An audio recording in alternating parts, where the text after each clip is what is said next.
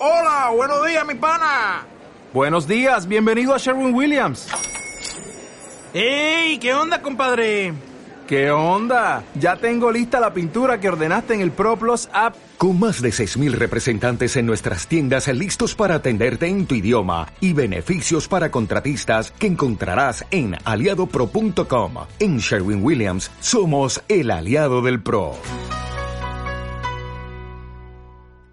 Vamos a charlar con el intendente de 3 de febrero, Diego Valenzuela, a quien estamos saludando, a quien lo vi también en diciembre, ahí en el, en el teatro eh, principal que tiene 3 de febrero, la pasamos muy bien, le agradezco públicamente, un encuentro muy lindo que tuvimos también con Claudio Suchovicki, aparte llenamos el teatro, así que eh, todos nos fueron a ver a Diego, pero bueno, yo de paso eh, aproveché, charlé, me saqué fotos, eh, un teatro lleno no no es algo de todos los días. Diego, ¿cómo estás? Un placer, buen día.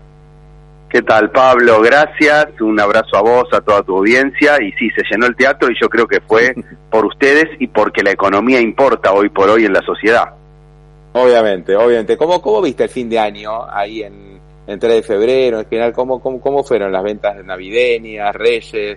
¿Qué te dicen los comerciantes? Vos que, que charlas mucho, que te preocupa mucho, ¿no? ¿Cómo, cómo le va al comerciante? Sí, bueno, ellos eh, lo que hacen es siempre comparar con las ventas del año anterior, especialmente en unidades. El relato siempre es la pelea con la inflación, es no poder trasladar al precio lo que, lo que son los costos, ¿no? Eh, cómo reponer la mercadería. Eh, y en esa pelea cotidiana, eh, digamos, nadie se queja muchísimo, pero en las comparaciones son siempre un poquito más negativas que las anteriores. Es como que el, la pérdida de poder adquisitivo empieza a mellar la capacidad de consumo de la sociedad, ¿no?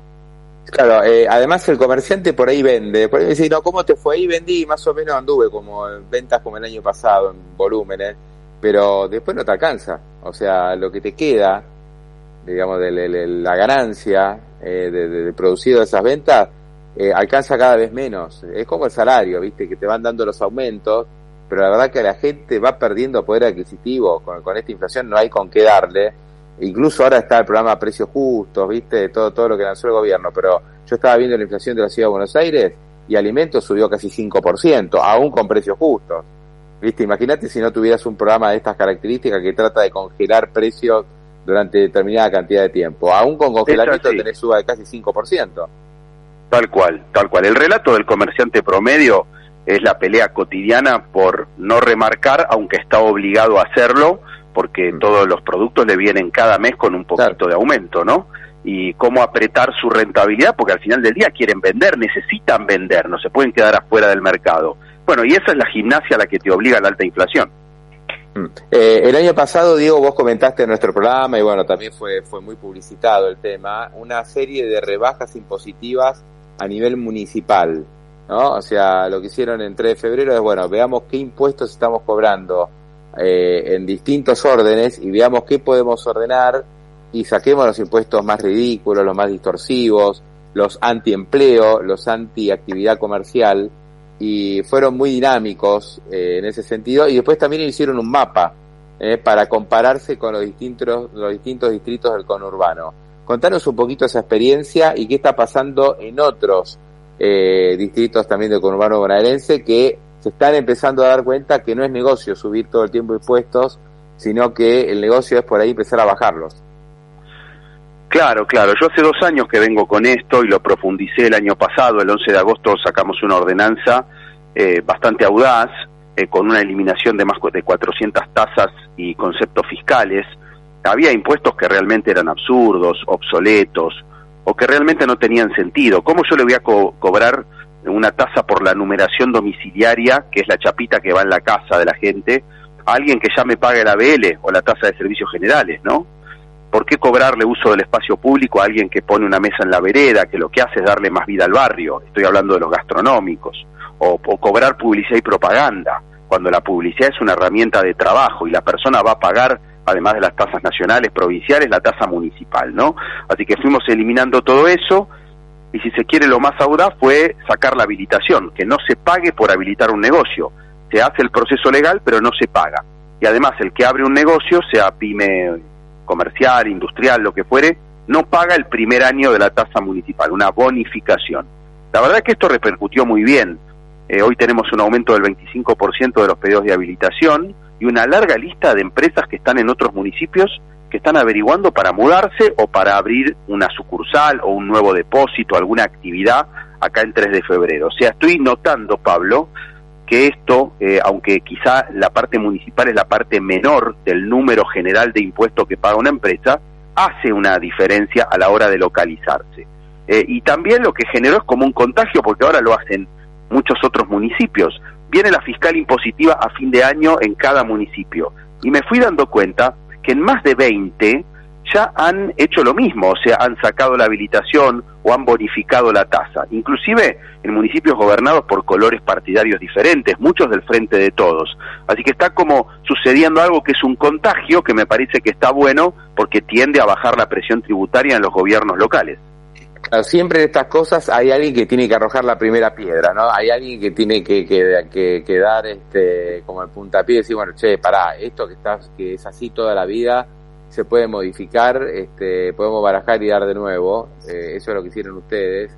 Y claro, eh, lo que ocurre también es que hay una suerte de aduanas internas entre los municipios del conurbano, porque vos das una mejor condición, el que está al lado por ahí tiene impuestos más altos y la remisería o el pequeño comercio o muchos otros dicen, bueno, vamos a 3 de febrero que no nos van a cobrar por habilitar el local. ¿Entendés? Entonces por ahí por una cuestión de tres cuadras se terminan yendo a tu municipio y no van a otro. Y eso obliga al municipio que está al lado a ser más competitivo también. Tal cual, se da como una sana competencia. Yo lo veo acá en los municipios vecinos. Eh, por ejemplo, Juan Zabaleta, que fue ministro de Desarrollo Social, volvió a ser intendente de Hurlingham, y, propuso esto. Eh, y lo están haciendo para este año. Entonces, claramente, ¿qué pasa? El de Hurlingham o el de San Martín va a su gobierno local y le dice, che, bajame la tasa o bonificame la tasa, porque si no me voy al lado. Porque claramente no hay fronteras en el conurbano. Uno podría poner una pizzería o un bar en un centro comercial eh, de, Morón, de 3 de febrero, de Hurlingham, de San Martín, está todo muy, muy integrado, ¿no? Y esa competencia también hace que los comerciantes de un distrito, cuando ven que se hace al lado, le reclamen a su gobierno. Y eso hace que el gobierno piense dos veces a la hora de mantener o de subir los impuestos tiene la invitación o la tendencia a considerarlo. Así que eso está bueno, genera una agenda alrededor de cómo los impuestos o las tasas en este caso ayudan o no a la creación de trabajo. Y hoy yo, Pablo, eh, con un aprendizaje que hice, me di cuenta de esto, em, que a veces es mejor que el dinero esté en manos de los privados que en manos mías o del administrador público. O sea que está bueno a veces resignar una recaudación que uno la podría usar, no sé, para poner luces, hacer una vereda o, lo que fuere de gasto público, porque ese dinero eh, está bien invertido por el privado, asignado correctamente en abrir un negocio, crear trabajo, crear valor en la economía. Y eso está muy bueno también. Bueno, hay un cambio, yo creo, en la política argentina muy lento. Yo no, eh, no creo que sea algo contundente, pero sí empieza a haber un discurso distinto, incluso del propio Sergio Massa, ¿no? Esto de contener el gasto, de bajar el déficit, de ir a, un equilibrio fiscal, de empezar a bajar impuestos en el caso, por ejemplo, de, eh, de los distritos del conurbano, o sea, em, se empiezan a valorar otras cuestiones que antes no estaban en los discursos. No antes era bueno, el gasto es importante porque el rol del Estado y si tenemos déficit es porque tenemos que tener un Estado fuerte que, que ayude a, a la gente con sus necesidades básicas. Me parece que todo ese discurso está virando, ¿no? Porque nos damos cuenta que ya no da para más, que ya no tenemos cómo financiar el déficit fiscal, que el gasto público genera cada vez más inflación, que si hay tantos impuestos no se va a generar empleo, ¿no? Entonces todo esto me parece que hay un cambio de discurso, no sé si es un cambio de época, pero da la sensación que nos vamos poniendo de acuerdo en estas eh, cuestiones. Sí, hay una paulatina tendencia a eso que vos decís, a, a empezar a ver no solo eh, al gasto público como la llave maestra para resolver todos los problemas, sino que es necesario tener un gasto público sustentable, un empleo público razonable, para que pueda haber espacio para el desarrollo de los privados. Y también creo que creció la conciencia respecto de que el déficit fiscal es un mal endémico, que es el que genera que haya que emitir y por eso hay inflación. Entonces, hoy eh, es paradójico escuchar a un vecino con un discurso eh, como el que podés tener vos en los medios o como el que puede tener alguien que opina como Kachanowski. A vos no te pasaba que encontrás un vecino en el barrio y habla como Kachanowski. y hoy el vecino te dice cosas como las que dice Kachanowski, lo digo como una metáfora, ¿no? Y me parece que eso es sano porque nos hace mirar un poco las finanzas públicas, nos hace mirar cuál es el rol del Estado y cómo hacemos para que haya incentivos para que se pueda invertir. Este año, por ejemplo, en bajas de impuestos, crédito fiscal, eliminación de la habilitación, nosotros vamos a resignar, eh, más o menos calculamos 500 millones de pesos. Los resignamos de la recaudación, pero van a estar en los privados, no es que no están, están en el que no pagó habilitación, que lo puede poner en su negocio y puede crecer más rápido. Así que esa conciencia creo que también es un aprendizaje que estamos haciendo eh, muchos y especialmente cuando estamos en los gobiernos, creo que es importante volcarlo a la realidad cotidiana de nuestras decisiones. Ahora, esos 500 palitos que das al sector privado son 500 palos que no vas a tener vos encima en un año electoral. O sea, esto es como que, te, es, es, es, un, es, una doble obligación, ¿no? Es como un doble peso que tenés o desafío, porque es plata que no vas a tener, que resignás, eh, tenés que ser mucho más austero en el gasto y al mismo tiempo tenés que hacer campaña, porque vienen las elecciones. Claro, pero si vos tenés un Estado ordenado, eh, podés hacer todo compatible, es decir, podés tener un mantenimiento o un servicio municipal acorde a las expectativas de la gente, un buen plan de obras, que es el gasto de capital, que es el que transforma, a su vez dedicar un poquito a la baja de impuestos.